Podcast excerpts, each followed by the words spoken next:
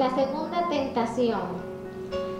El demonio se atreve a llevar a Cristo sobre el alero del templo y le dice, si eres hijo de Dios, tírate abajo porque está escrito, a sus ángeles te encomendará, en sus manos te llevarán para que no tropiece tu pie en piedra alguna. ¿Qué le contestó Jesús?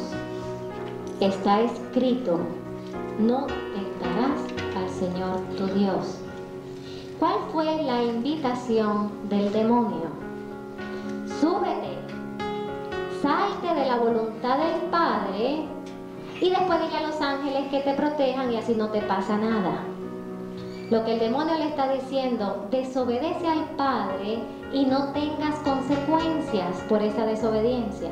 ¿No es esa una de las grandes tentaciones de nuestro mundo contemporáneo? Rompe los diez mandamientos, pero no hay consecuencias.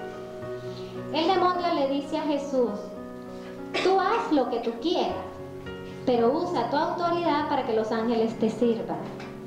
Y el Señor le dice, no tentarás al Señor, porque es una tentación, o sea, es un tentar, es un desafiar a Dios, romper lo que Él nos manda y exigirle que nos proteja. Y eso es lo que el demonio le estaba sugiriendo al Señor. O sea, era, haz tu propio camino, vive tu vida como tú quieras y no tengas consecuencia alguna. Hermanos, el Señor tenía 40 días de ayuno y contestó con esa fuerza, no tentarás al Señor tu Dios.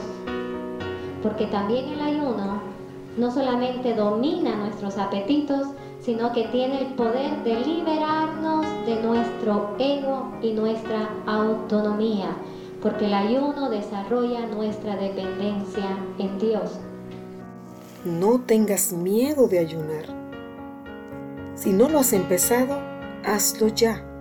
Prepárate para la prueba. El Señor te dará las gracias